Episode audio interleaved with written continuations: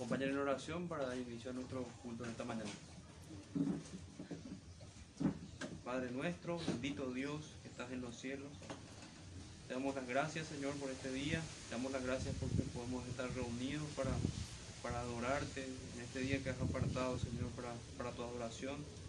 Te pedimos, Señor, que nos, nos des la gracia de poder honrarte, de poder adorarte conforme tú has establecido, como, como te agrada. Te rogamos, Señor, que podamos ser auxiliados por tu Espíritu Santo. Sabemos, Señor, que solamente por los méritos de Cristo podemos ser aceptados delante de ti, porque somos pecadores, Señor, y no tenemos, no merecemos estar delante de ti. Señor, clamamos por tu presencia en esta mañana en medio de nosotros y que y seamos conscientes de que tú estás en medio. Queremos adorarte, Señor. Acompáñanos en todo este tiempo, en el tiempo de, la oración. Responde nuestras oraciones en favor de tu iglesia. En el tiempo de las canciones, Señor, ayúdanos, Señor, a cantarte con fervor y con entendimiento. Y en el tiempo de la predicación, que podamos recibir tu palabra, que podamos entender que escuchamos tu voz predicada, Señor. Que tú acompañes al predicador, que hable solamente lo que tú hablas en tu santo libro. Te rogamos esto, Señor, en el nombre de Jesús, nuestro bendito Salvador. Amén. Amén. Hermano, para les invito a abrir sus, sus Biblias en el Salmo Salmo 40 y 5. Salmo 45.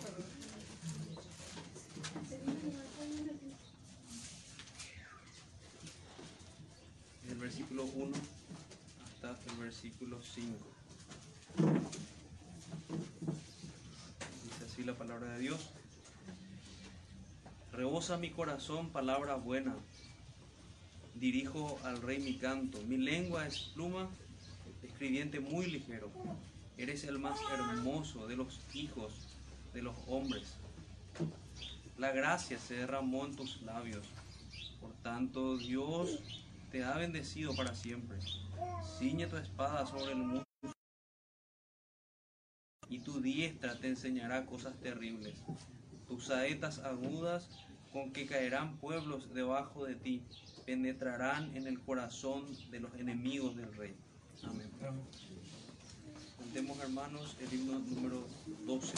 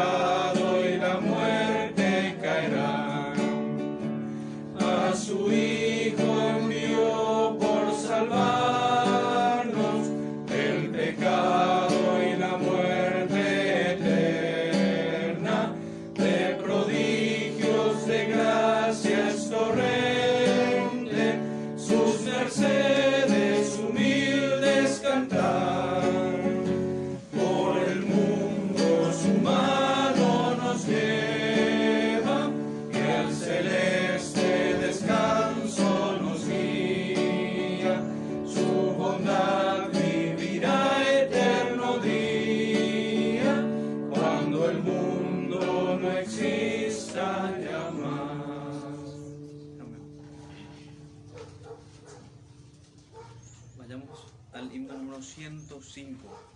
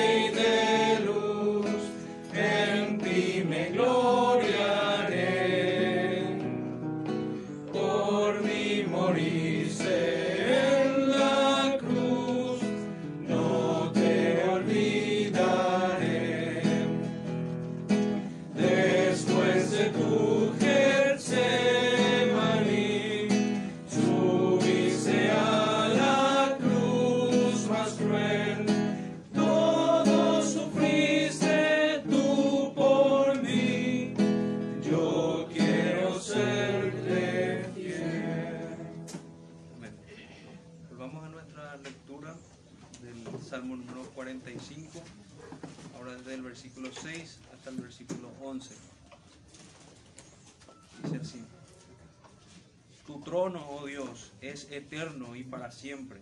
Cetro de justicia es el cetro de tu reino. Has amado la justicia y aborrecido la maldad.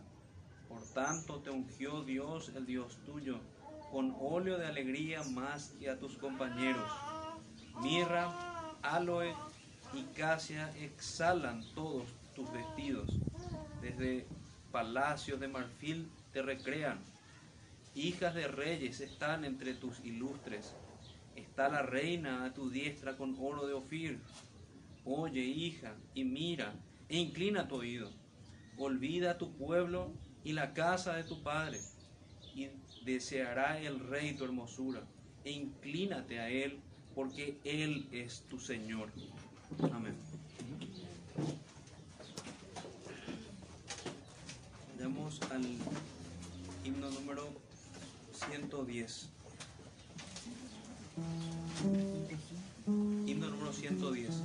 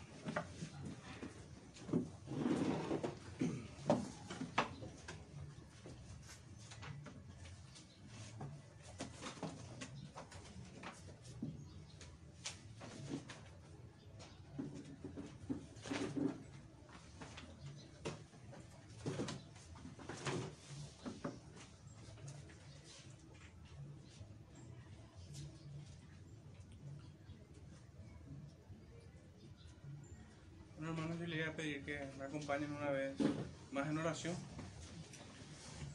para pedirle al Señor su, su especial guía en este tiempo para predicar su palabra.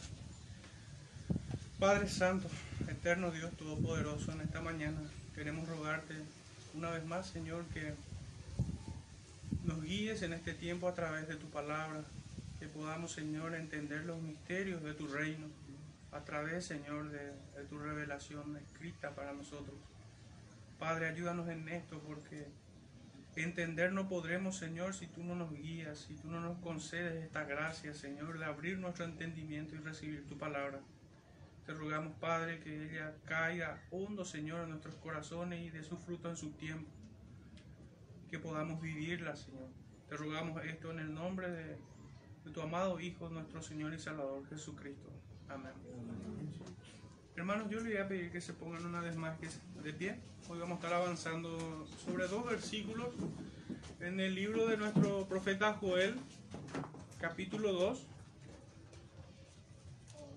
Joel capítulo 2, versículo 17 y 18. Dice así la palabra del Señor. Entre la entrada y el altar lloren los sacerdotes ministros de Jehová y digan, perdona, oh Jehová, a tu pueblo, y no entregues al oprobio tu heredad, para que las naciones se enseñoreen de ella. ¿Por qué han de decir entre los pueblos, ¿dónde está tu Dios? Y Jehová, solícito por su tierra, perdonará a su pueblo. El Señor bendiga su palabra, hermano, en el corazón de cada uno de ustedes pueden sentarse. Y a modo de ilustración, el llanto de nuestra pequeña Abby nos anticipó el mensaje. Es lo que el Señor demanda de sus sacerdotes en primera instancia, para que esto también le lleve al pueblo que se ha extraviado de los caminos del Señor, de las antiguas sendas, en llanto, en arrepentimiento, buscando e implorando su perdón. Su perdón. Esto es lo que deben hacer los sacerdotes. El título de este sermón, hermano, dice así, perdona, oh Jehová, los pecados del pueblo. Este es el título que, que le he puesto. Y hasta el versículo que hemos llegado hoy, verso 18, el Creador Todopoderoso se ha acercado a su pueblo en un sentido sorprendentemente paternalista, aunque muchos al, al, escuchar estos sermones, al leer simplemente estas palabras, puede que les, que les produzca comezón de oír, ¿verdad? Porque el Señor está confrontando por boca del profeta el pecado del pueblo y lo está advirtiendo de, de las consecuencias de ir en contra de la voluntad del Señor. Le está, le está demostrando, le está poniendo en evidencia la rebeldía de sus vidas. Y esto es lo que pudiera causar comezón al oído de mucha gente. Pero sin embargo, hermanos, el Señor por boca del profeta le habla a su pueblo en un tono, en un, con un sentido de pertenencia, muy paternal. Y vamos a encontrar un poquitito esto. Como, así como cuando un padre amoroso intenta reconvenir a su hijo del error de su camino y les y les advierte de las consecuencias que estas acarrearían. Pero no solamente esos dos elementos encontramos allí, no solamente, sino que además de estos dos elementos, de señalarle el error y las consecuencias, a más de esto les hace sentir el amor de un padre hacia su hijo. Esto se percibe claramente por la forma en que el profeta habla de parte del Señor. Y si tienen sus copias a mano, vayan fijándose en los versículos, porque esto vamos a encontrar una y otra vez. El Señor se presenta como Jehová vuestro Dios. Esta es la idea que quiero remarcar. Y por esto estoy diciendo de que Dios habla por boca del profeta en un sentido de pertenencia paternalista. En Joel 1.9, en el versículo 13, en el verso 14, en el 16.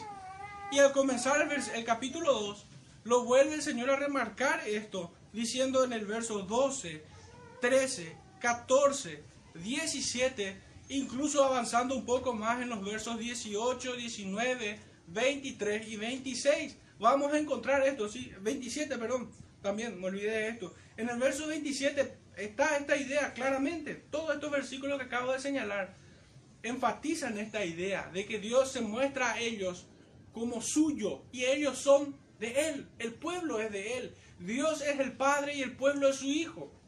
Dice en el verso 27, yo soy Jehová vuestro Dios, dice. Esta es, este es el énfasis que quería señalar. ¿Cuánto amor hay en aquellos padres que buscan a sus hijos? A pesar de que estos se hayan, se hayan apartado, se hayan revelado, hayan, hayan traicionado el corazón de su padre. A pesar de eso, uno puede, uno puede ver a un padre amoroso buscarle a su hijo. No le abandona en su miseria ni en su desgracia, sino que lo busca. y en su bendita paciencia y benevolencia los visita en amor puro. Ahora este amor, ¿cómo es que se, se hace manifiesto o se hace evidente? Y es con exhortación y es con enseñanza. Es por medio de la disciplina que Dios nos ama. Es por medio de, este medio de gracia, como a mí me gusta llamarlo. Es que Dios corrige a sus hijos y les quita el mal que vendría sobre ellos. Tal como aquel padre esperó a aquel hijo pródigo, con los brazos abiertos, con los brazos abiertos. Allí nosotros vemos a un padre que busca que su hijo vuelva a él. Busca. Pero en ningún momento nosotros vemos allí a un padre que apaña los pecados de sus hijos. No vemos nosotros en aquel padre a uno que perpetúa con tal de retener a su hijo en su casa, con tal de, de, que su hijo no, no sea aún peor, no lo consiente, no lo apaña, no se hace cómplice de su pecado, sino que deja que su hijo también pague con las consecuencias de su pecado y aún así lo espera. Nosotros no vemos a un, a un, padre que ni bien llega el hijo pródigo, el padre está ahí furioso, eh, esperando a que llegue su hijo para cantarle la una y cuarenta razones que tenía, sino que viendo a su hijo en arrepentimiento, viendo a su hijo viniendo en humildad, como un hombre pobre de espíritu, rogándole su perdón y reconociendo que él no es digno de su padre, el padre lo único que hace es abrazarlo recibirlo en amor. Pero es a este hijo a quien el Señor abraza. Es a este hijo a quien el Señor lo espera con los brazos abiertos. Aquellos quienes han entendido la maldad de su camino, la maldad de su corazón. Dios no extiende sus brazos a hijos insolentes, rebeldes, impetuosos, fanfarrones y atrevidos. El Señor no espera a esa clase de hijos. El Señor espera a aquellos hijos pródigos que se acercan al Padre reconociendo su pecado, pecado contra ti y contra el cielo, dice el, el joven, el hijo pródigo. Son estos quienes son recibidos en las casas del Padre. Y sirva esto de, ilustración a modo de, de introducción de este tema. Pues esta es la misma reacción que el profeta demanda a los sacerdotes. El profeta manda reunir a los sacerdotes para que clamen al Señor estas mismas palabras del Hijo Pródigo. Que se vuelvan a acercar al Señor. Muchas veces los hijos, digamos que en su necedad y con la conciencia cauterizada, no son capaces de ver el error de sus caminos. El Señor los advierte y a veces no tienen oído para oír. Muchas veces los hijos tampoco entienden las consecuencias de su pecado, de sus errores. Y el padre los amonesta, los advierte también de esto. Pudiera ser que los hijos no se den por apercibidos, no estén conscientes de estas cosas, aun cuando el padre se los dice. Pero hermano, hay, hay algo aún más fuerte que estas dos ideas, y es el amor del padre que a pesar de verlo a su hijo en rebeldía, teniéndolo frente a, él, el padre le muestra amor. El padre está, es paciente. como, como leíamos los versículos previos en este capítulo, en el sermón anterior puntualmente, porque Dios es misericordioso y clemente, tardo para la ira. Hermano, ¿por qué Dios no los consumió ya ahí, con fuego y azufre? Bien podría, y sería justo el Señor si lo hubiera hecho así, pero Él es misericordioso, clemente, tardo para la ira, para con sus hijos. Que otra vez espera que sus hijos vuelvan a Él. Hasta acá, hermanos, todo lo que he dicho refleja una idea que vemos claro en primera de Pedro 4.8. Y es que el amor cubre multitud de pecados. Es el amor del Padre quien cubre los pecados de sus hijos. Es esto mismo lo que hace el Señor en virtud de los méritos de Cristo, nuestro Salvador. Es en su amor que nuestros pecados son cubiertos y perdonados. En fin, todo esto es hermoso. Pero como todo tiene dos caras en esta vida, esto que es tan hermoso termina siendo muchas veces, o mostrando, mejor dicho, una cara muy horrible. Como la cara de un demonio.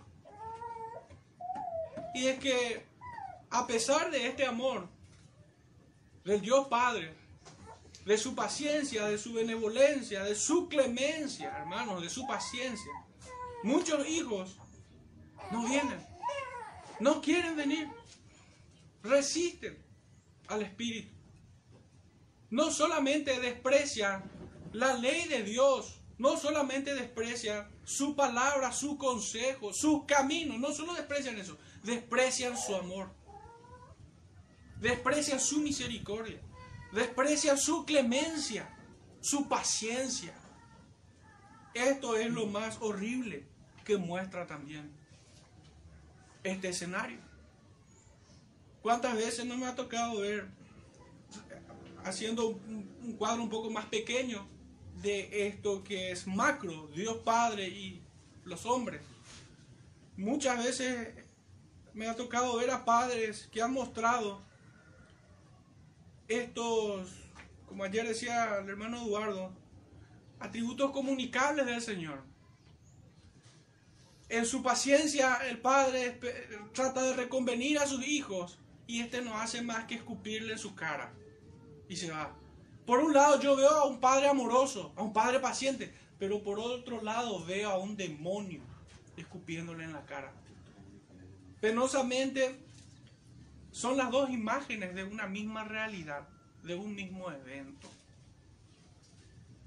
Por eso digo que por un lado vemos la cara de un Dios bueno que se trasluce por medio de estos atributos tan hermosos que tiene el Señor, su misericordia, su paciencia.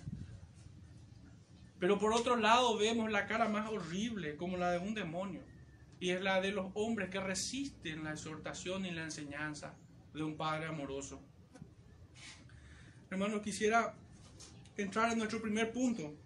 Y, este primer punto dice así, Dios llama incansablemente.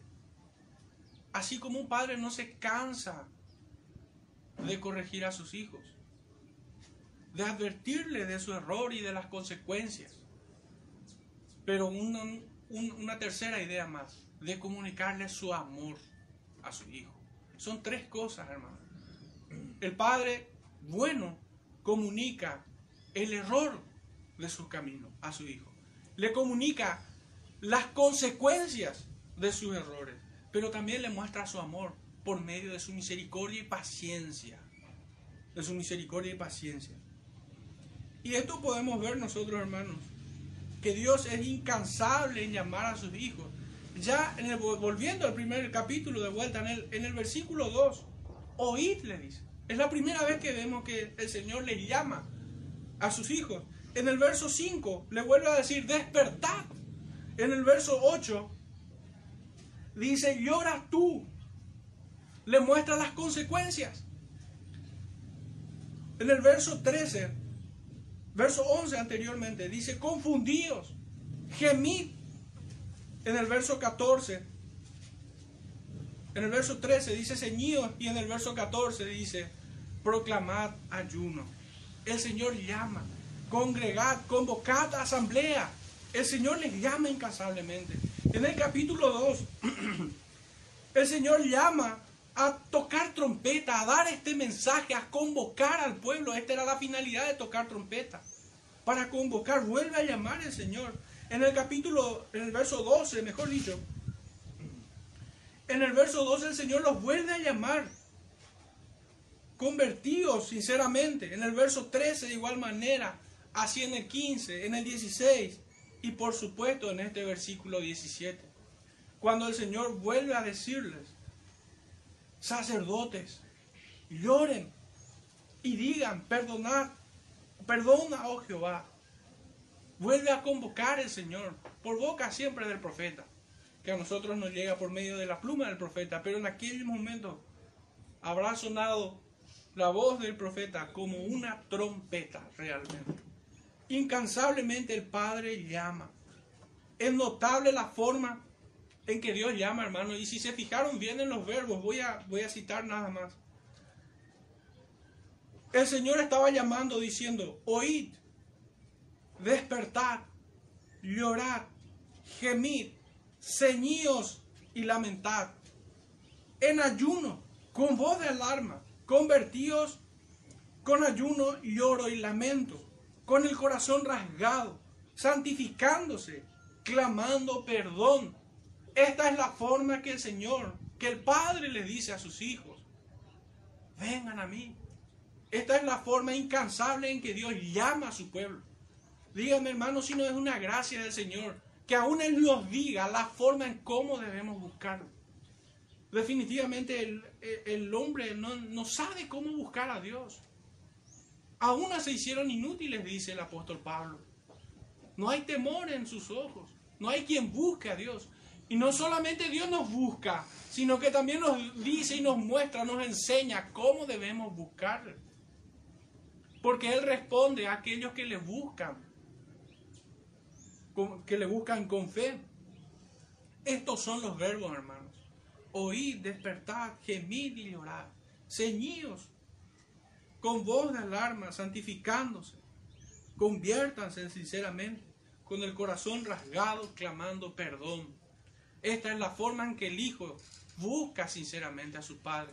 Hermano, esto es, este es el carácter que nosotros vemos en aquel Hijo pródigo que sale del cielo, del lobo de cerdo donde estaba comiendo. Ahí donde estaba, donde terminó a causa de su rebeldía en contra del Padre. Este hijo pródigo viene y busca al Padre con esta idea en su mente y con estos sentimientos en su corazón. Es a este llamado que el Señor responde también. Hermanos, simplemente me he ajustado rigurosamente a los verbos que el mismo profeta nos dice. Esta es la forma en que el Señor llama a sus hijos. Así que este llamado de Dios es a su pueblo. Es a su pueblo.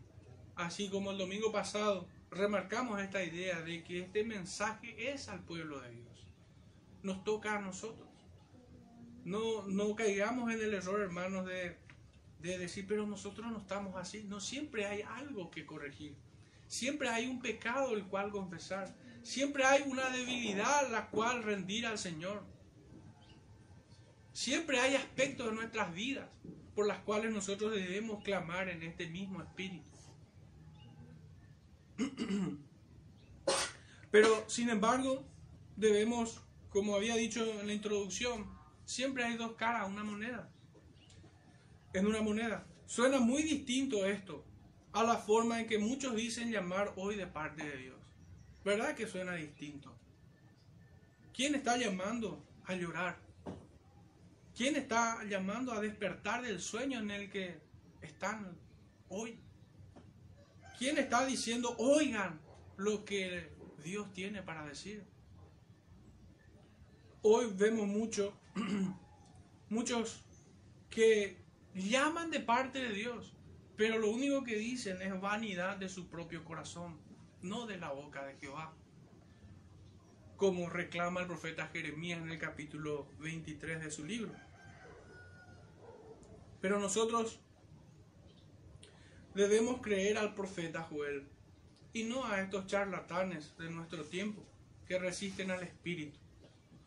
El Proverbio 10:17 dice así, Camino a la vida es guardar la instrucción, pero quien la desecha, pero quien desecha la reprensión, yerra. Fíjense, hermanos. Camino a la vida es guardar la instrucción, pero el que desecha la reprensión, yerra. Proverbios 10, 17. En el Salmo 94, 12 dice así. Bienaventurado el hombre a quien corriges, Señor, y lo instruyes en tu ley. ¿Se dan cuenta, hermanos, que son bondades del Señor la corrección, la exhortación? Bienaventurado le llama el salmista. Y en primera de Pedro, capítulo 1, versos 23 al 25, dice así, volveos a mi reprensión. Es el mismo tenor del profeta Joel. He aquí, derramaré mi espíritu sobre vosotros y os haré saber mis palabras. Por cuanto llamé y no quisiste oír, extendí mi mano, y no hubo quien atendiese, sino que desechaste todo consejo mío, y mi reprensión no quisisteis oír. Esta es la otra cara, hermano. Por un lado vemos que el Señor bendice a su pueblo con exhortación, corrigiéndole. Y por otro lado vemos a un pueblo que resiste y desecha la corrección. Ya aturde, molesta, estorba. Como si fuera que el pecado está dormido en nosotros. Como si fuera que nunca es oportuno. O como si fuera que en algún momento de nuestras vidas resultase innecesario la exhortación. Esto es engaño del Satanás. Todo el pueblo es convocado y son los ministros quienes, habiendo entendido las palabras de su Dios, guían al pueblo en, una respuesta humilde y, y obediente. Ellos son a quienes el profeta se dirige en primera instancia. Todos los hombres son llamados aquí por el Señor. La iglesia, el pueblo de Dios y todo morador sobre la tierra. Pero es el profeta quien debe ir adelante, mostrando el camino. Son ellos quienes deberían estar en presencia del Señor todo tiempo, clamando no solamente por, su, por sus propias vidas, no solamente por sus, confesando sus propios pecados, sino que intercediendo también por el pueblo. Son los profetas aquí, dice, entre la entrada y el altar. Pero curiosamente es allí donde el profeta Zacarías fue apedreado hasta morir. Fue allí. ¿Y quiénes entraron a apedrearle, hermanos? ¿Los pueblos extraños? No, su propio pueblo. Su propio pueblo. Es más, los propios sacerdotes, los propios ministros en aquellos días del profeta Zacarías y así hoy, apedrean a aquellos quienes como el profeta Joel y Zacarías muestran el pecado de, su pueblo. Qué notable es esto que diga, así que nos dé este dato entre la entrada y el altar lloren los sacerdotes. Pero a Zacarías lo apedrearon. Así como al Señor crucificaron. Y esta es el único, la única confesión que el Señor escucha de sus, de sus hijos. Perdona, perdona, oh Jehová, a tu pueblo y debemos entender, hermanos, que los sacerdotes, antes de interceder por su pueblo, antes de ofrecer sacrificios, ellos tenían que ofrecer sacrificios por sus propios pecados. ¿Qué nos quiere decir esto? Que ellos primero tienen que ponerse a cuenta con el Señor. Ellos son los primeros quienes deben buscar al Señor en arrepentimiento y clamando perdón, para después interceder por el pueblo. De una manera muy directa, digo, a, a la iglesia en general, y puntualmente, directamente a todos aquellos ministros del Señor o que fungen esta posición en todas las iglesias, que son ellos los que primeramente deben ponerse a cuenta con el Señor y luego interceder delante del Señor por su pueblo, guiar al pueblo en este arrepentimiento. Ellos al dar otro discurso, hermanos, al dar otro discurso que no sea llorar, convertir, santificar, gemir, lamentar, el hacer, al hacer sonar otro sonido incierto y no la trompeta que, que suena aquí en Sion, ellos están siendo negligentes. Hoy fue para mí insoportable entrar en las redes sociales. Después, imagínense hermanos, de prácticamente más de tres meses que la iglesia no se congrega. Hoy en, las muchas iglesias que soporté por unos segundos entrar en, las redes sociales y ver esto. Día del Padre, día de fiesta, todo era fiesta, hermanos. Esto era lo que hoy estaba viendo. Y realmente me enardece eso. Me enardece. Porque sinceramente no creo otra cosa que el Señor mismo ha permitido que esto sucediera. Que la ofrenda y la libación en términos del profeta, que el culto se haya quitado hoy de las iglesias. Por el pecado, por la rebeldía de un cristianismo que, que vive una falsedad, que vive una mentira. Nuestra justicia no es mejor que la de aquellos fariseos. Estoy hablando en términos genéricos. Entiendo que Dios tiene pueblo y tiene hijos piadosos, sinceros. Yo no desecho a ellos eh, en esto. Pero estoy hablando en lo que se ve como una masa que camina hacia el infierno. Hoy es más difícil evangelizar a un evangélico que a un incrédulo. Una conversación incluso hasta se hace mucho más piadosa con un ateo que con un creyente. Hoy hay más ínfula y orgullo en un evangélico que en otras personas. El evangélico ya no es corregible. Eh, o al menos eso es lo que permiten que nosotros percibamos hay demasiado orgullo. Nuestro segundo punto, hermanos, en este sermón es el pueblo acude a este llamado. Veíamos que Dios llama en el primer punto. Dios llama incansablemente y su pueblo debe acudir a este llamado. Y siempre centrándonos en este versículo 17. ¿Y quiénes son estos hermanos quienes acuden al llamado?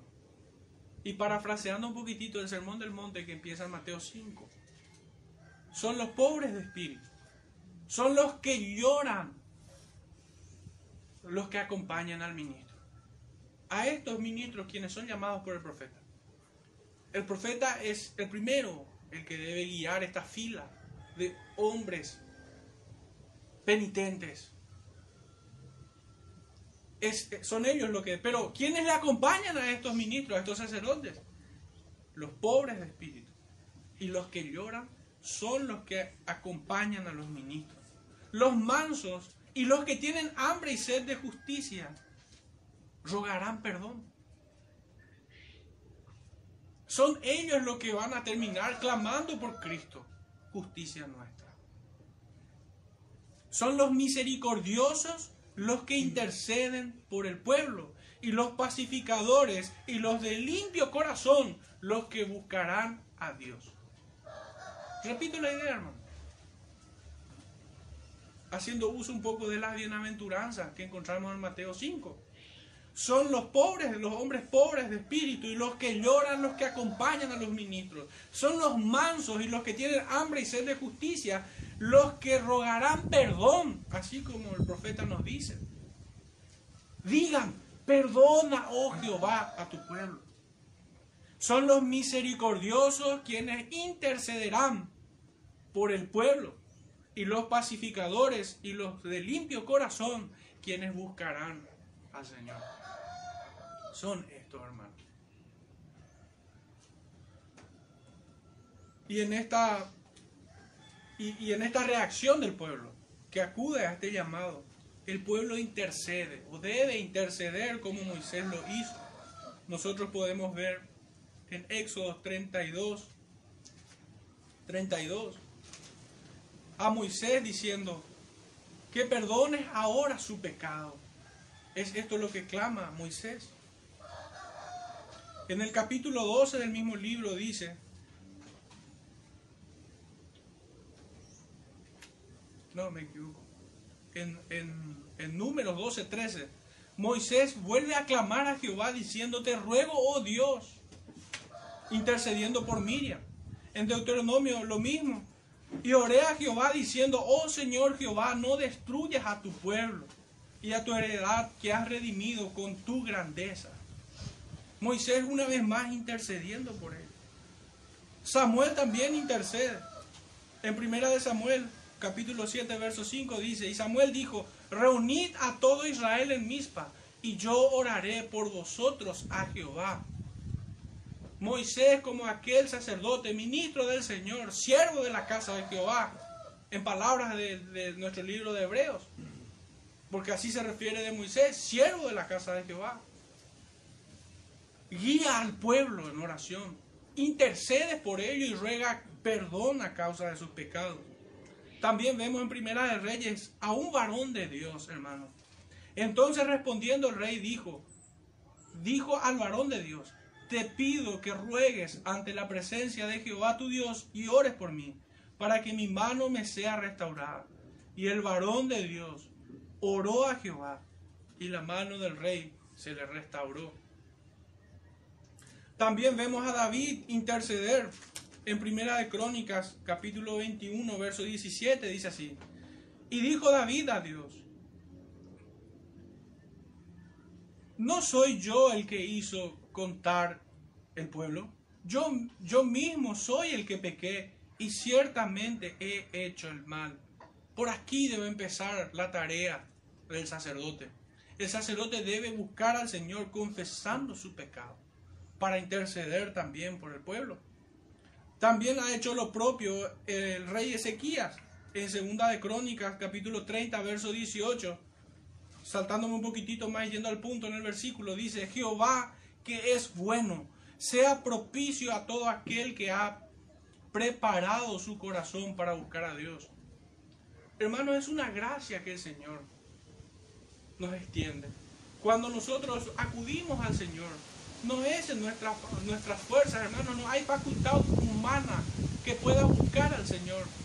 Nuestra mente está en tinieblas y nuestros corazones de continuo solamente el mal. Todo decimos.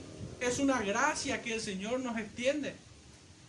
Sea propicio a todo aquel que ha preparado su corazón para buscar a Dios. ¿Quiénes van a responder a este llamado, hermanos? Habíamos dicho, parafraseando las, bienaventuranzas. Pero hermanos, estos son aquellos en quienes el Señor ha preparado un corazón. Aquellos, sus hijos, aquellos que el Señor se ha apartado para sí. En el texto de Romanos nosotros encontramos de que no todo el que desciende de Israel es israelita. Hoy eso aplicado, hermanos, a, nuestra, a nuestro contexto. No todo aquel que sale de una iglesia es de la iglesia sino aquellos en quienes el Señor ha preparado un corazón. Y para estos el Señor es propicio. Estos son los que buscan, estos son los que responden y acuden al llamado que el Señor hace. No hay capacidad humana que pueda buscar a Dios. Dios mismo es quien pone esta capacidad en nosotros. Y nosotros lo respondemos libremente, libre de esa esclavitud del pecado para poder ir a sus brazos, así como aquel hijo pródigo. También los sacerdotes y el pueblo no acuden a hacer otra cosa sino a orar. Hoy se ha llenado los cultos evangélicos de muchas banalidades. Muchos cultos son más bien actos circenses, son espectáculos. Es notable, hermano, es notable. La forma en cómo se adornan las iglesias, la forma, toda esa billutería satánica que ponen en los templos.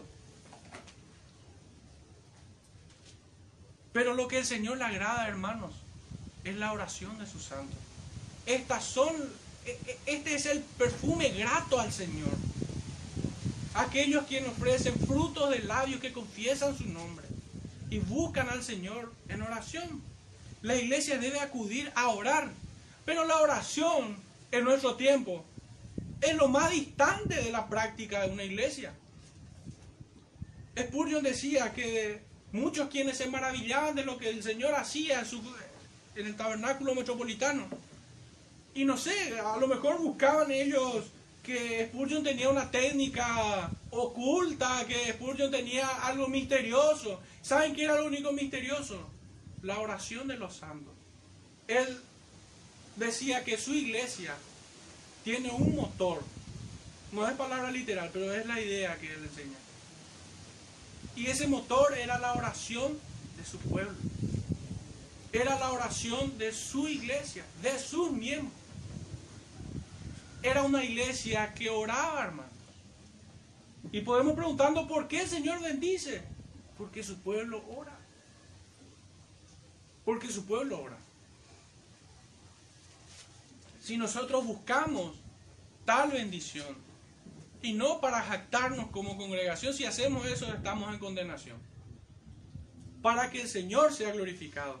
Fíjense que en el mismo texto nosotros encontramos esta pregunta que pudiera ser malentendida por muchos, quienes tienen los sentidos extraviados hacia el pecado.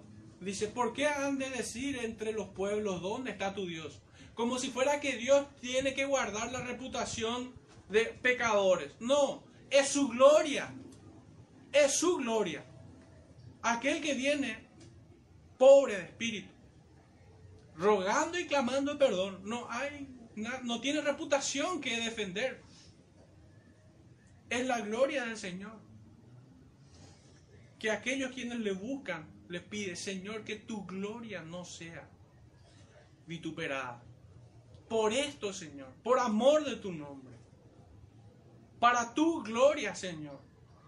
Restaura y salva a tu pueblo de las manos de sus enemigos. Para su gloria. Si nosotros queremos que esta iglesia, el Señor la prospere, que podamos ver el milagro de la salvación en otros, debemos orar. Las reuniones de oración, hermanos, tiene que ser una cita ineludible para cada uno. De esto se agrada al Señor. De esto es lo que se agrada al Señor y se complace en bendecir. Se complace en bendecir el Señor.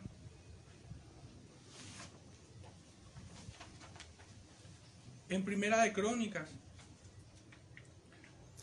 16:11 dice, buscad a Jehová y su poder.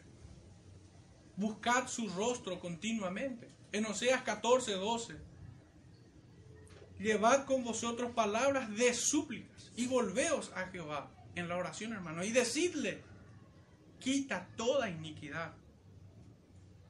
Te ofrecemos la ofrenda de nuestros labios. El Señor no quiere estadios. El Señor no quiere anfiteatros. No quiere templos hechos de manos. El Señor quiere que su pueblo le busque en oración, que busque su rostro continuamente. El Mateo 7:7 dice, pedid, buscad y llamad. Tres verbos, hermanos. Pedid, buscad y llamad. ¿Cómo vamos a pedir? Debemos pedir así como vemos en este verso 17. Para la gloria del Señor. ¿Qué debemos nosotros buscar? Buscar al Señor. Pidiendo esto mismo. Debemos llamar al Señor.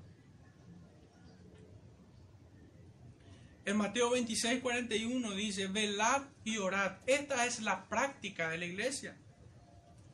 En Lucas 18, 1, también se le, les refirió Jesús una parábola sobre la necesidad de orar siempre.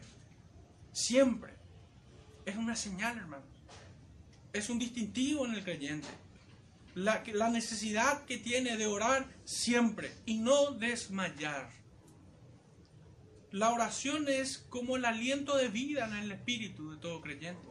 Si no estás orando, entonces estás muerto, no necesitas oxígeno, no necesitas respirar. Efesios 6, 18 dice, orando en todo tiempo, con toda oración y súplica en el espíritu. y velando en ello con toda perseverancia y súplica por todos los santos. No es una enseñanza extraña.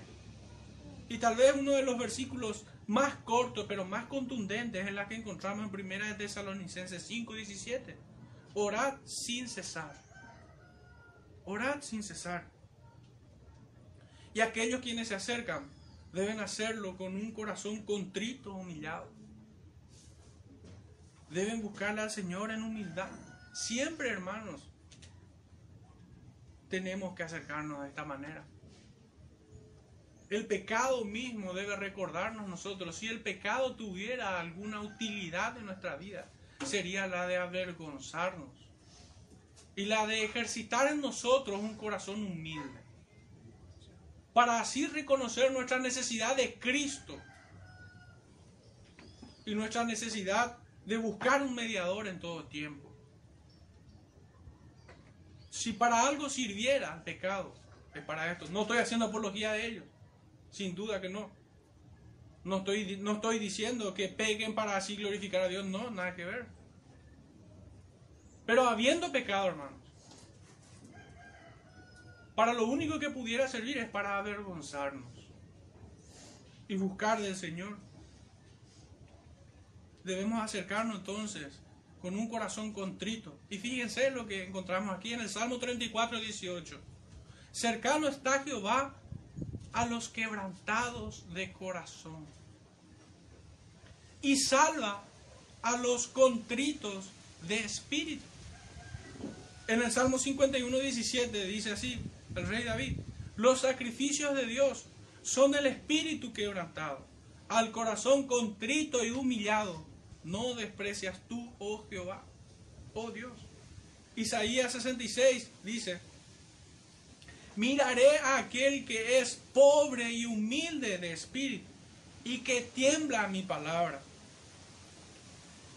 Nuestro profeta Joel nos dice en el versículo que ya hemos leído en el 13, rasgad vuestros corazones, convertíos a Jehová. Segunda de Corintios 7, 10 porque la tristeza que es según Dios produce arrepentimiento para salvación. En Proverbios 28, 13. Más el que confiesa, más el que los confiesa sus pecados y se aparta, alcanzará misericordia. Jeremías 3:13 dice, reconoce pues tu maldad, porque contra Jehová tu Dios has prevaricado y fornicaste con los extraños, dejando debajo de todo árbol frondoso y no oíste mi voz. Y primera de Juan 1.9. Si confesamos nuestros pecados, Él es fiel y justo para perdonar nuestros pecados y limpiarnos de toda maldad. Esta es la forma en que debemos nosotros acercarnos en oración al Señor. No solamente los sacerdotes y ministros deben ya interceder, sino que todo el pueblo tiene que unirse a esta práctica. Los pueblos, el pueblo de Dios debe unirse a este clamor. Ya no solo de interceder por ellos, sino por aquellos hermanos que están apartados y por todo hombre. Como si Dios rogase por medio nuestro que todo hombre se arrepienta. Debemos hacerlo también con lágrimas. En el Salmo 126, 6 dice, llorando el que lleva la preciosa semilla, mas volverá a venir con regocijo. Irá andando y llorando el que lleva la preciosa semilla, mas volverá a venir con regocijo. Los que hoy andan como locos, dementes, enajenados mentales, viviendo un cristianismo de, de cumpleaños, de festividades. No entienden lo que está pasando. No entienden. Tienen la vista muy corta. No saben del mal que está sobre todos los hombres. El carácter del cristiano, hermanos, es la de un hombre que está entristecido por su pecado pero que es consolado. Hay es, estos son estas dos, estos dos sentimientos que forjan el carácter de un creyente. Por un lado, está triste por su pecado. Por otro lado, está consolado que encuentra perdón en Cristo. Es esas dos palabras, esas dos ideas de tristeza por el pecado y consuelo por el perdón del Señor es lo más cercano a dibujar el gozo en la vida del creyente. Es estas dos ideas las que están en el carácter del creyente. No la de una alegría como si fuera un joven que está enloquecido por algo. Que es lo que más vemos hoy, ¿verdad? El profeta Jeremías dice, mas si no oyereis esto, en secreto llorará mi alma a causa de vuestra soberbia, y llorando amargamente se desharán mis ojos en lágrimas, porque el rebaño de Jehová fue hecho cautivo. Les dirás pues esta palabra, el profeta Jeremías, derramen mis ojos lágrimas noche y día y no cesen, porque de gran quebrantamiento es quebrantada la Virgen, hija de mi pueblo de plaga muy dolorosa. Lucas 19:49, y cuando llegó cerca de la ciudad, al verla, lloró sobre ella. En Hechos 20:19 dice, sirviendo al Señor con toda humildad y con muchas lágrimas. Hermano, hay infinidad de, de textos que hablan de esto. No, el creyente no es una persona amargada ni por hacia acaso. No puede ser. Amargado alguien que tiene esta esperanza en los cielos.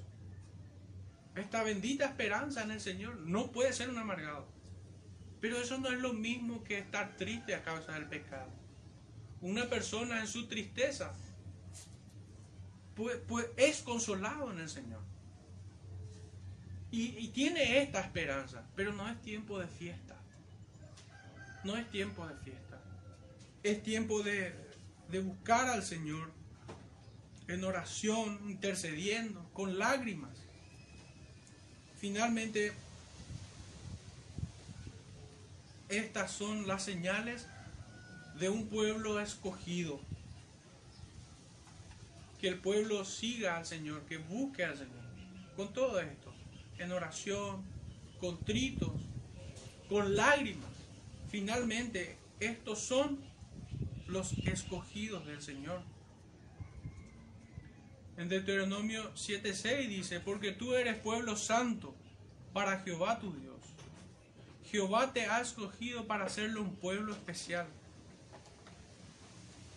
Hermanos, ¿qué diferencia a la iglesia del, del resto de los pueblos del mundo por encerrarlos todos en una sola palabra?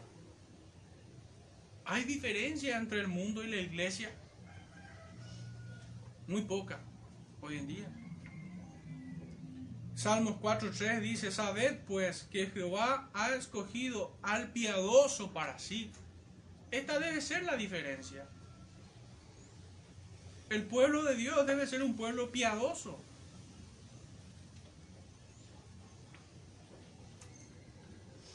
Primera de Corintios 1.26 dice, pues mirad, hermanos, vuestra vocación, que no sois muchos sabios según la carne, ni muchos poderosos, ni muchos nobles. Y por último, para cerrar la idea en Efesios 1.4, según nos escogió en él antes de la fundación del mundo, para que fuésemos santos y sin mancha delante de él. Este es el propósito para que estemos así allá delante de Él, ya sin mancha, hermanos. Y si nosotros entendemos que este es el, propósito de la iglesia y que aún el pecado mora en nosotros, ¿cómo es que podemos estar de fiesta? No podemos estar de fiesta.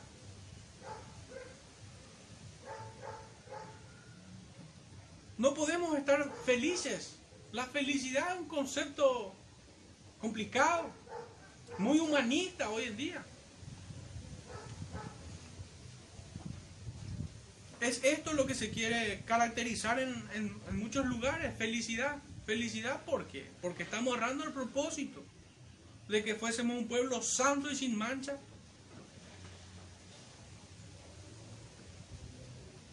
Entonces, hermanos, esto,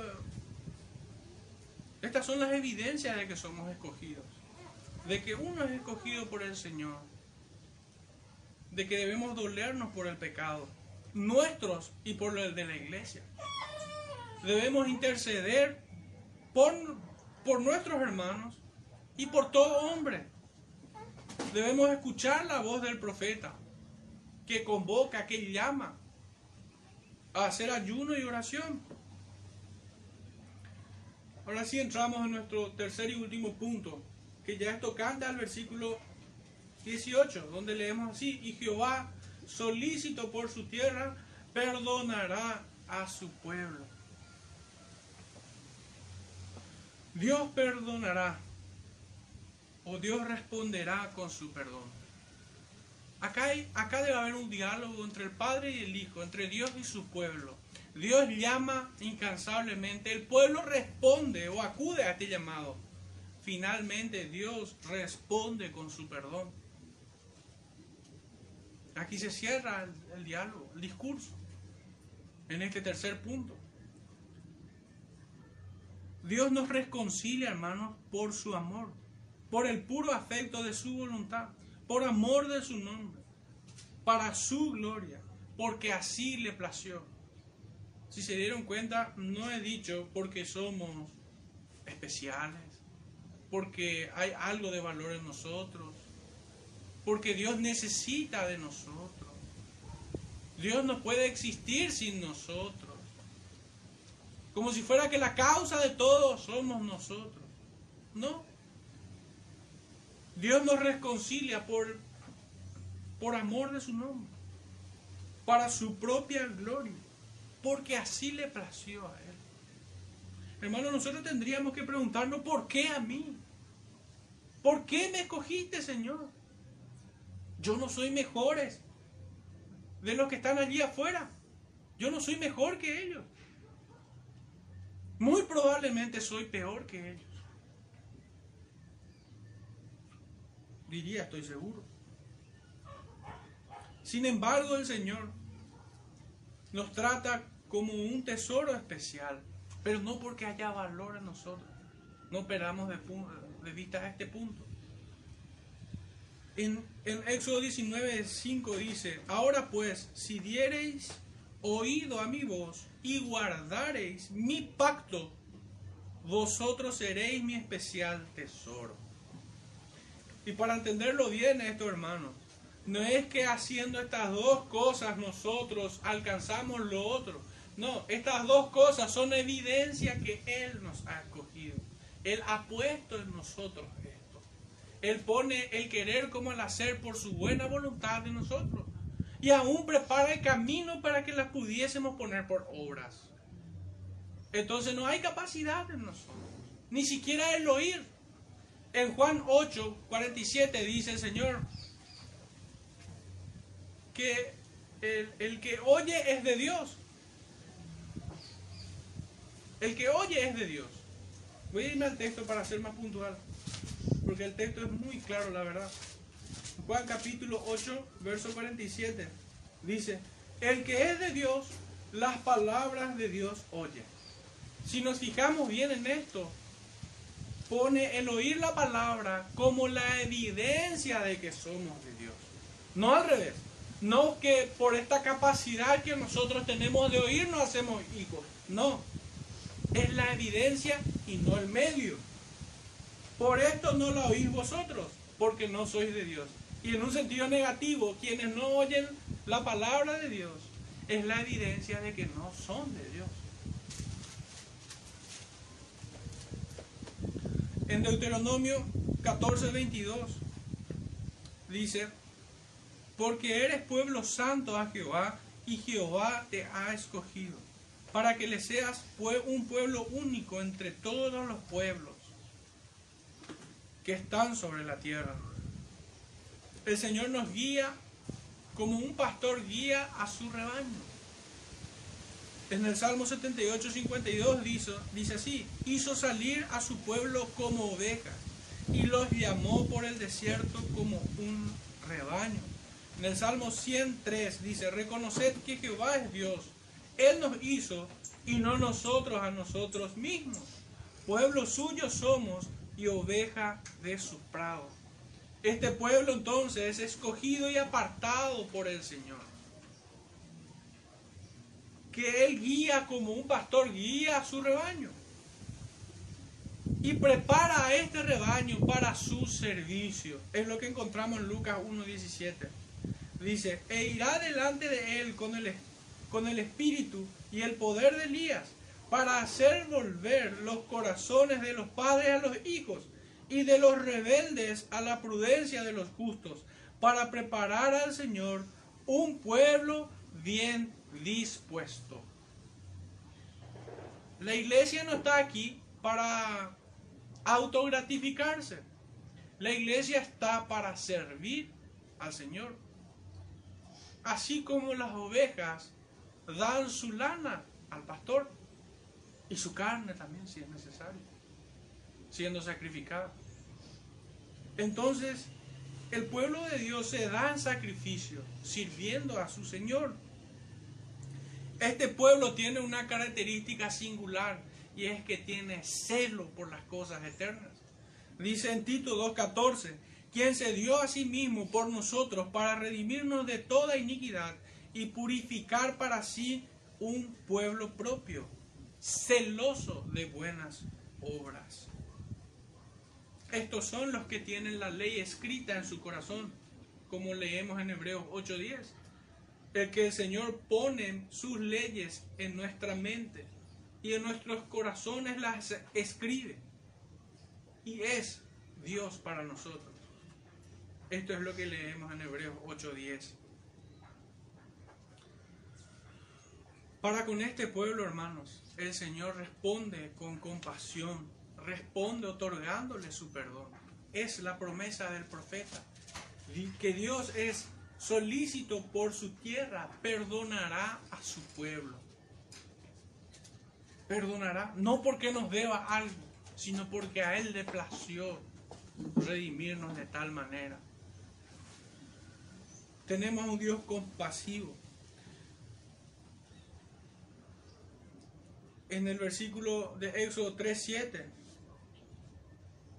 Dice el Señor, bien he visto la aflicción de mi pueblo, que está en Egipto, y he oído su clamor a causa de sus exactores, pues he conocido sus angustias. Hermanos, el Señor conoce nuestras aflicciones, conoce nuestro dolor cuando pecamos. Él no se desentiende de nosotros. Somos nosotros quienes nos, desentendemos de Él. Él es compasivo y muchas veces nosotros indiferentes. Salmo 78, 38 dice, pero Él es misericordioso, perdonaba la maldad y no los destruía, y apartó muchas veces su ira, y no despertó todo su enojo. ¿Cuántas veces yo he meditado sobre mis pecados. Y, no entiendo por qué el Señor ya no me ha quitado de esta tierra. ¿Por qué no me ha sacado de aquí? Esta tierra sería más santa sin mi presencia. El pecado mora en mí. Todo creyente debería tener esta misma conciencia.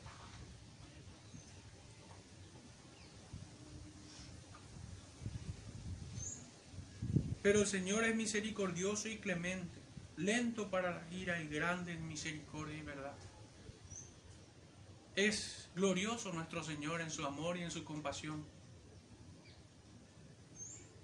Su gloria brilla a través de este atributo que tiene, su misericordia.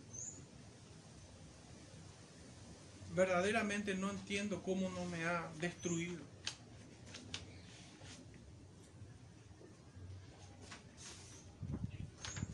Dios es bueno, verdaderamente, hermano. Él es compasivo.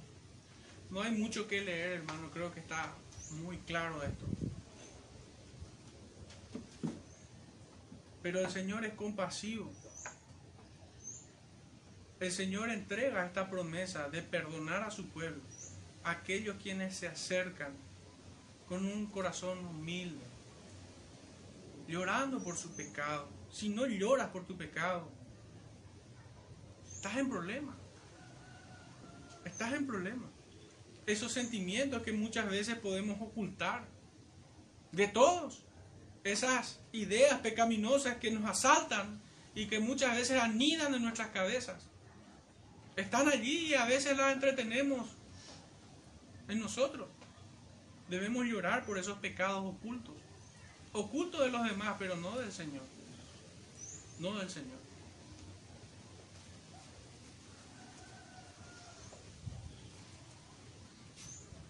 Él es el que pesa nuestros corazones. Resumiendo, hermanos, los tres puntos. Este es el diálogo que el Señor tiene con su pueblo. El Señor llama incansablemente a sus hijos, a su pueblo. El pueblo debe acudir a este llamado. Y Dios entrega su perdón. Dios promete perdonar a aquellos que se acercan de esta manera. Aquí está el diálogo que tiene el profeta con el pueblo. Este debe ser el discurso de la iglesia para el mundo. De llamar incansablemente al arrepentimiento.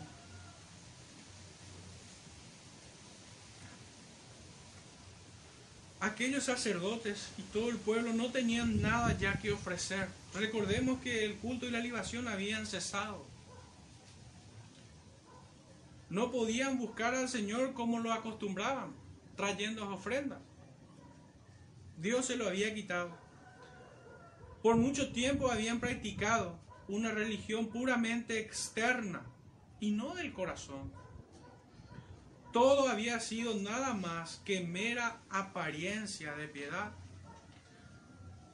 Ellos creían que podían presentarse una y otra vez en la falsedad de su religión. Creyeron que con canciones, con ofrendas y en su simulación podrían aplacar la ira de Dios. Creyeron finalmente en una sola línea. Creyeron burlar a Dios. Pero nosotros sabemos que Dios no puede ser burlado. Y es lo que vemos aquí. Es lo que vemos aquí. Tuvieron que dejarlo todo y contemplar su miseria sin Dios en sus propias vidas. Vemos que Dios ejercita a su pueblo por medio de la disciplina, quitándole todo. No tenés nada que ofrecerme. Lo único que tenían para ofrecer, hermanos, es un corazón contrito y humillado. Lo único que podían hacer era acercarse al Señor, rogándole perdón. Eso es lo único que podían hacer aquellos hombres, aquel pueblo en tiempos de Joel. Pero es lo único que hoy puede hacer la iglesia también. Para que Dios se acerque a ellos. Un corazón contrito y humillado es lo que tenían para ofrecer. Este es el corazón en el cual el Señor ha arado, como aquella tierra que es preparada para dar frutos. Dios trabaja, así habíamos leído en algunos versículos, que Dios trabaja en el corazón de estos hombres. Las lágrimas del pueblo nutren esta tierra Aquí ya no hay indiferencia, sino que todos los sentidos de quienes se acercan están puestos en Dios. De la misma manera, hoy los pecados de la iglesia provocan a un Dios bueno. le desafían en su ira. Pero la pregunta es, ¿quién podrá soportar aquel día? Aquel día del Señor. Los cristianos de este tiempo deben levantar la mirada y ver cómo se dirigen al pozo guiados por ciegos. Ambos caerán. El llamado debe ser este. Abandonen la hipocresía, la frivolidad y la futilidad de una religión falsa. Debemos volver a un cristianismo primitivo. Debemos ser llamados una vez más cristianos pero porque vivíamos como aquel a quien llamamos Señor y Cristo.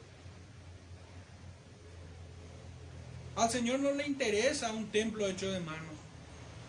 No le interesa la escenografía, la coreografía, grupos orquestales, luces y toda ornamentación que hoy ponen como mero show. Vuelvan a la palabra, a la oración, a predicar el Evangelio a todo hombre. Particularmente así como el profeta Joel se dirige a los ministros de Dios, digo a los pastores y predicadores, que deben volver a la sinceridad del Evangelio. Dejen de provocar a Dios con sus anhelos de ser reconocidos y alcanzar fama y reputación. Más bien deben amar al rebaño, interceder por ellos, buscar las ovejas del Señor. Sean pastores de una buena vez o enfrentarán al Señor. Ustedes tienen la obligación de guiar al pueblo a su Señor. Abandone sus complejos de pop star. Si hacen esto, el Señor los perdonará. En Cristo somos justificados y reconciliados. Vengan a Él en arrepentimiento y los amará de pura gracia. Pero a los que responden a este llamado, pero aquellos quienes no responden a este llamado serán destruidos. Por más que te hayas parado detrás de un púlpito 50 años. Quiero cerrar, hermanos, con un versículo que está en 1 Pedro 2.5. Vosotros también, como piedras vivas, sed edificados como casa espiritual y sacerdocio santo, para ofrecer sacrificios espirituales aceptables a Dios por medio de Jesucristo. Hermanos, nosotros y pastores, quienes pudieran estar escuchando, deben acercarse a ofrecer sacrificios espirituales aceptables a Dios por medio de Jesucristo. Termino con esta pregunta. ¿Quiénes clamarán con el profeta, perdona, oh Jehová, a tu pueblo. Señor les bendiga, hermanos, en este tiempo oremos, dando gracias al Señor por su palabra. Padre Santo, te, te damos gracias, Padre, porque tu misericordia y tu clemencia, Señor, siempre nos ha protegido.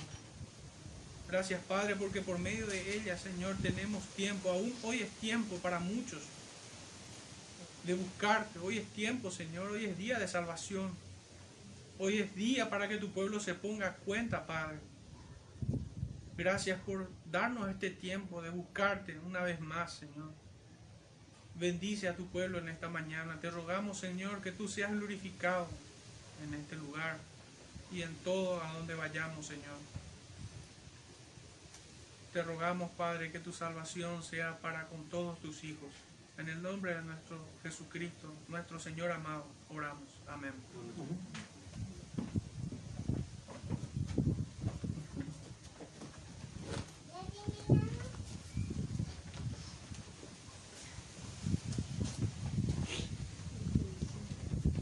finalizar, hermanos, para ir terminando, vamos a cantar el himno número 492. Himno número 492.